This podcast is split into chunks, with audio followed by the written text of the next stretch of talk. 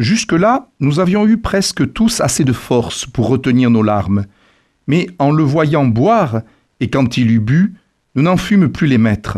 Moi-même, j'eus beau me contraindre, mes larmes s'échappèrent à flots.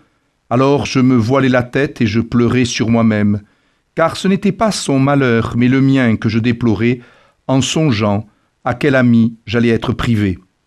Extrait du Criton de Platon à propos de la mort de Socrate.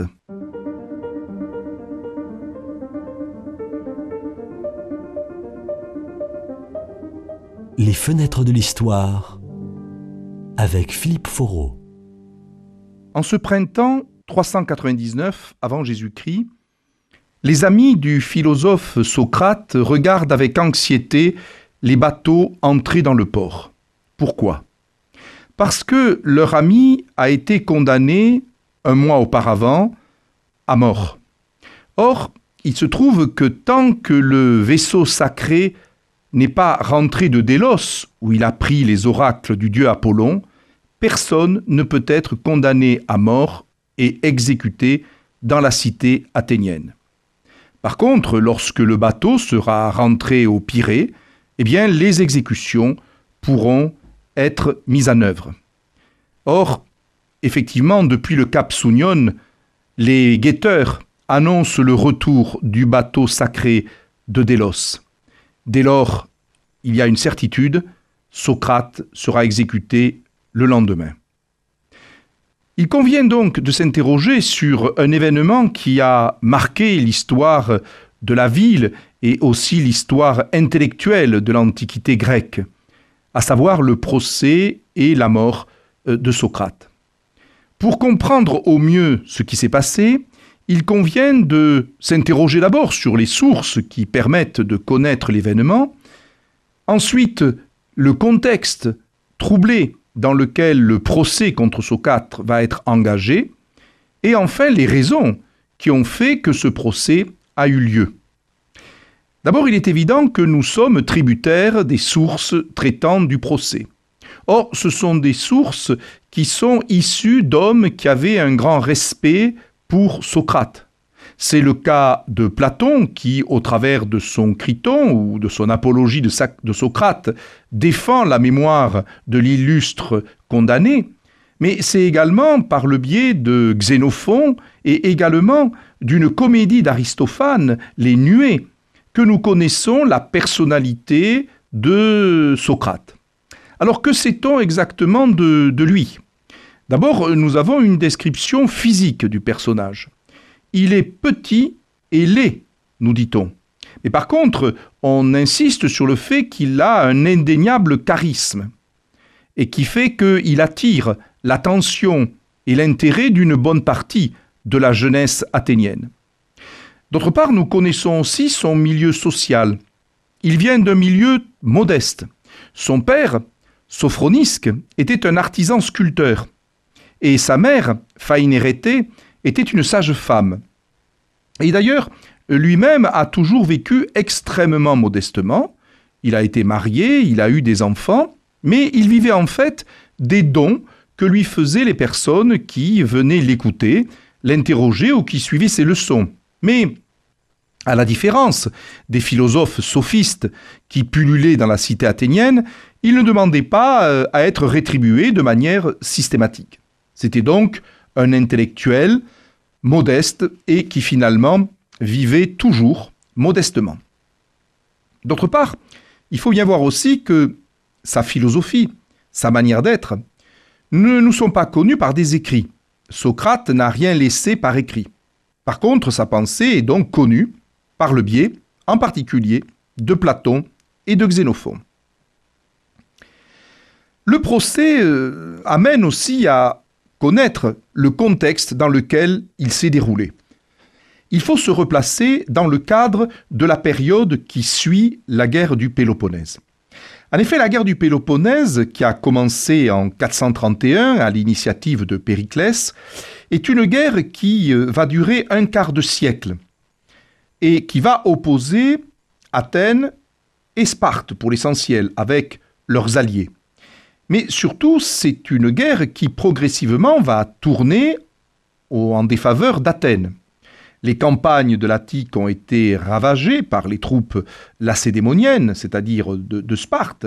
Euh, on pense que euh, une peste a au moins fait périr environ un quart de la population, dont Périclès lui-même. Et si ce n'est une véritable peste, ça a été une pandémie extrêmement importante. D'autre part, une expédition en Sicile en 415 a tourné au désastre militaire pour les, Athéniens. Donc il y a indéniablement un contexte qui, euh, lié à la défaite, euh, crée des troubles euh, à Athènes et dans son organisation politique. Et le théâtre d'Aristophane a d'ailleurs expliqué, expliqué, ce mécontentement des paysans de l'Attique, qui ont été les premières victimes de la guerre et de ses dévastations. D'autre part, il y a aussi une contestation de la démocratie. En effet, euh, à partir de 411, les adversaires de la démocratie, rassemblés au sein de compagnonnages aristocratiques, avaient profité de la flotte euh, et de l'absence de la flotte pour essayer d'établir un régime autoritaire. Ils avaient échoué puisque leur tentative n'avait duré que quelques semaines, le temps que la flotte rentre, mais montrait bien que le système démocratique sur lequel la cité avait vécu pendant tout le 5e siècle avant Jésus-Christ était contesté par le fait même des difficultés militaires. Et quand en 404, eh la flotte athénienne avait été définitivement battue, eh Athènes avait été contrainte d'accepter la paix imposée par les Spartiates. Et euh, cette paix avait été suivie par euh, un régime autoritaire, le régime des Trente, qui euh, avait organisé une espèce de dictature collective sur la cité. Le système n'avait que peu duré, mais il montrait de manière concrète que désormais il y avait une discussion, pour le moins, autour du régime athénien. D'autre part, il faut voir aussi que si ce contexte de crise explique ce qui va suivre, il faut voir aussi que euh, l'organisation même de la justice à Athènes euh, a favorisé le procès intenté à Socrate. En effet, il y a euh, un système de tirage au sort pour organiser cette justice. En effet, on désigne chaque année 6000 citoyens tirés au sort pour former le tribunal de l'ailier. Mais évidemment, ce tribunal ne se réunit pas avec 6000 jurés, ce qui fait qu'il y a un deuxième tirage au sort qui désigne soit 501, soit 1001 jurés.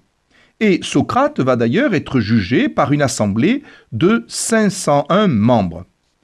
Pour favoriser la participation à ce tribunal, eh bien, euh, depuis Périclès, on a établi un salaire de 3 oboles par jour qui permettent finalement d'abandonner son travail, de ne pas tenir son travail pendant quelques jours, mais d'être tout de même payé. D'autre part, et cela montre que le système fonctionnait de manière un peu bancale en cette fin de 5e siècle et début du 4e, c'est qu'il y avait des accusateurs professionnels, les sycophantes, qui étaient toujours prêts à intervenir pour intenter un procès à tel ou tel et euh, qui permettait ainsi un enrichissement de certains. Donc, on le voit, euh, le système judiciaire, le contexte politique fait que un procès peut être intenté à Socrate. C'est ce qui va donc arriver en 399.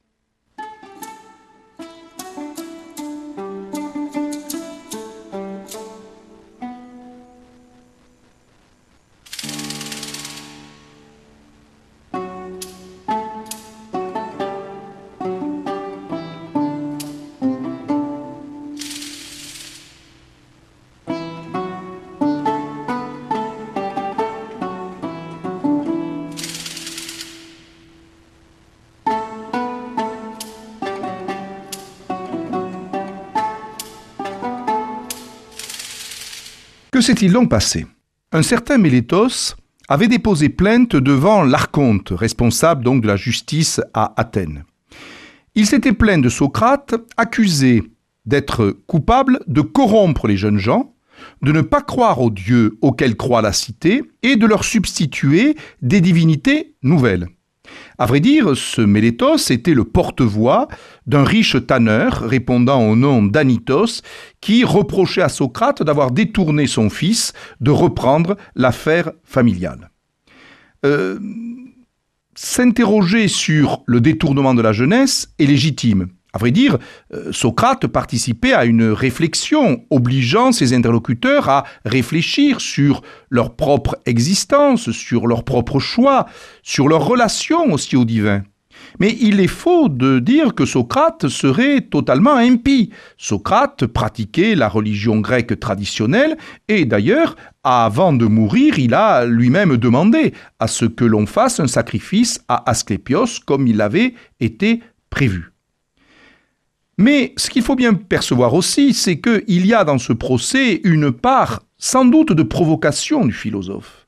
Parce que quand on lui a demandé à quelle peine il voulait être condamné, c'est-à-dire euh, l'exil, euh, éventuellement la mort, ou peut-être la confiscation des biens, mais on a vu qu'il n'avait pas de biens, eh bien, il a demandé à être condamné à être nourri par euh, la cité comme étant un des personnages les plus importants de celle-ci. Il y avait indéniablement une provocation à cette demande.